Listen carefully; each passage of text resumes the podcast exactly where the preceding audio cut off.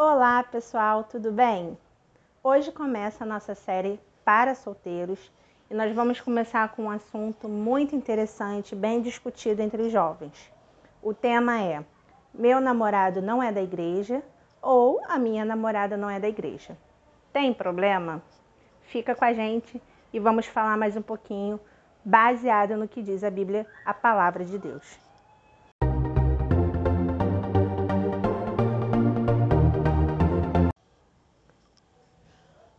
Pergunta cruel, né? O que fazer quando o seu coração está apaixonadinho? Você gosta daquele garoto ou você gosta daquela garota? Vocês estão se amando, mas tem um ponto de interrogação. Ele não é da igreja e muitos dizem que não pode acontecer isso, inclusive os da família, né? Tem uma certa implicância. O que eu quero deixar muito claro aqui com vocês é que nós estamos falando de um namoro cristão com compromisso e responsabilidade. Nós não estamos falando de um namorinho sem compromisso, até mesmo porque filhos de Deus, com identidade em Deus, namoram com compromisso, certo? Então, esse é o primeiro item que eu já começo falando com vocês. Outra coisa que eu já começo falando com vocês é um dos argumentos, né, que dizem por aí, é que, nossa, Pri, tem tantos garotos que são tão melhores do que, dos que estão dentro da igreja. Ele não é da igreja, né, não se converteu. Isso eu digo tanto para o menino quanto para a menina mas tem um caráter bom, ele é um bom filho, ele é bom na escola, ele é carinhoso comigo, ele só não é cristão. Então tem muita gente que defende esse argumento, né? Mas vamos lá, tem um, uma contrapartida. Tem também as pessoas que se relacionam com pessoas que já são convertidas, que são é, evangélicas, cristãs, e se casam e durante o relacionamento mudam completamente a sua postura, o seu caráter e viram pessoas piores do que as pessoas do mundo. Isso acontece? Acontece, pode acontecer. Só que nós temos que entender o seguinte: se nós temos uma história, uma caminhada, a gente quer construir uma família e quer realmente ter um, um relacionamento com uma pessoa sadia, um relacionamento sadio, a gente já tem que começar certo. Claro que tem essas contrapartidas das pessoas mudarem para o pior, mas isso aí é muito raro. A gente tem que contar com, o que, com, com os referenciais, com aquilo que a gente tem visto dentro da nossa casa, dos nossos líderes da igreja. Então nós temos que começar já certo, né? E o que é começar certo? É você começar a se relacionar com uma pessoa que serve ao mesmo Deus que você. Por quê? Porque esse é seu estilo de vida. Porque Deus ele é teu pai, porque você reconheceu ele como Senhor. Então, a partir do momento que você quer criar um relacionamento com outra pessoa, ela tem que ter o mesmo entendimento que você, entende? Até mesmo que para é, formar uma família, você criar filhos, vocês têm que servir a um só Deus. Ah, mas ele não serve a nenhum outro Deus, ele, ele só não é de igreja. Não, a questão não é essa. Isso que muitas pessoas erram. Tem pessoas que não têm é, deuses declarados, mas o coração dela sempre é inclinado a alguma coisa. E aquela alguma coisa vira o Deus dela. Então é questão de princípio, questões de fundamento, ok? Bom, agora então vamos para a Bíblia. Vamos ver o que, que a palavra de Deus nos ensina sobre esse assunto. Bom, a gente vai começar por, lá por Moisés, tá? Deus ele sempre instituiu o povo de Israel a não misturar os povos, ou seja, Israel não podia se casar com outros povos, tanto os homens quanto as mulheres. Por quê? Os outros povos não acreditavam em Deus eles serviam aos outros deuses. Então, se o povo de Israel fizesse família com outro povo, eles acabavam se inclinando a adorar outros deuses. E Deus não aceita dividir a adoração e a glória dele com ninguém, certo? Por quê? Ele é o único Deus. Todo poder, toda honra e glória é dada somente a ele.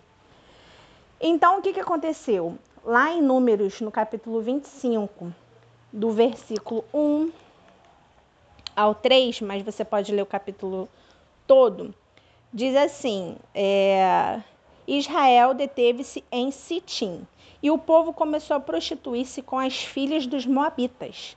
Estas convidaram o povo ao sacrifício dos seus deuses, e o povo comeu e inclinou-se aos seus deuses. Então, aquilo que Deus falou que não era para acontecer, eles foram e fizeram e aconteceu. E eles pecaram e eles tiveram a consequência do pecado deles, porque Deus já havia avisado. Agora, o que eu acho muito importante que você saiba é o seguinte: Deus não muda o seu caráter, ele não muda a sua palavra, o seu pensamento. Deus ele é íntegro. Por que, que eu estou dizendo isso? Porque ele não mudou até os dias de hoje. Ah, mas isso está lá na época de Moisés, isso é Velho Testamento. Velho Testamento, gente, a questão não é se é velho ou se é novo. A questão é o caráter de Deus. Deus ele pensa assim, Deus ele ensinou assim e é assim que ele quer até hoje. A gente não pode questionar. A Bíblia está aqui para nos ensinar isso. Então, esse é o primeiro, primeiro primeira passagem da Bíblia que eu quero que vocês entendam que Deus ele não aceita essa união com outros povos por conta dos outros deuses. A última referência bíblica que eu quero deixar aqui para vocês é, está em 1 Reis, capítulo 11, que fala sobre Salomão, tá? Salomão, para mim, ele, é, ele tem muitas referências positivas e também negativas, no qual eu aprendi, no qual eu aprendo muito até hoje. Então, quem foi Salomão? Salomão foi filho de Davi. Ele foi escolhido por Deus para poder levantar a construção do templo lá em Jerusalém, tá? Ele tinha um coração íntegro, ele amava Deus, ele pediu a Deus sabedoria e Deus deu sabedoria a ele, deu riqueza e deu muito mais do que ele tinha pedido. Ele procurou se, é, seguir os caminhos de Davi, então Deus tinha planos com Salomão, como rei de Israel, como rei de Jerusalém. Só que ele errou e errou muito feio, no qual trouxe divisão no povo de Israel e que mudou né, toda a história do povo de Israel. E qual foi esse grande erro dele? Ele começou a se unir com mulheres de outras nações.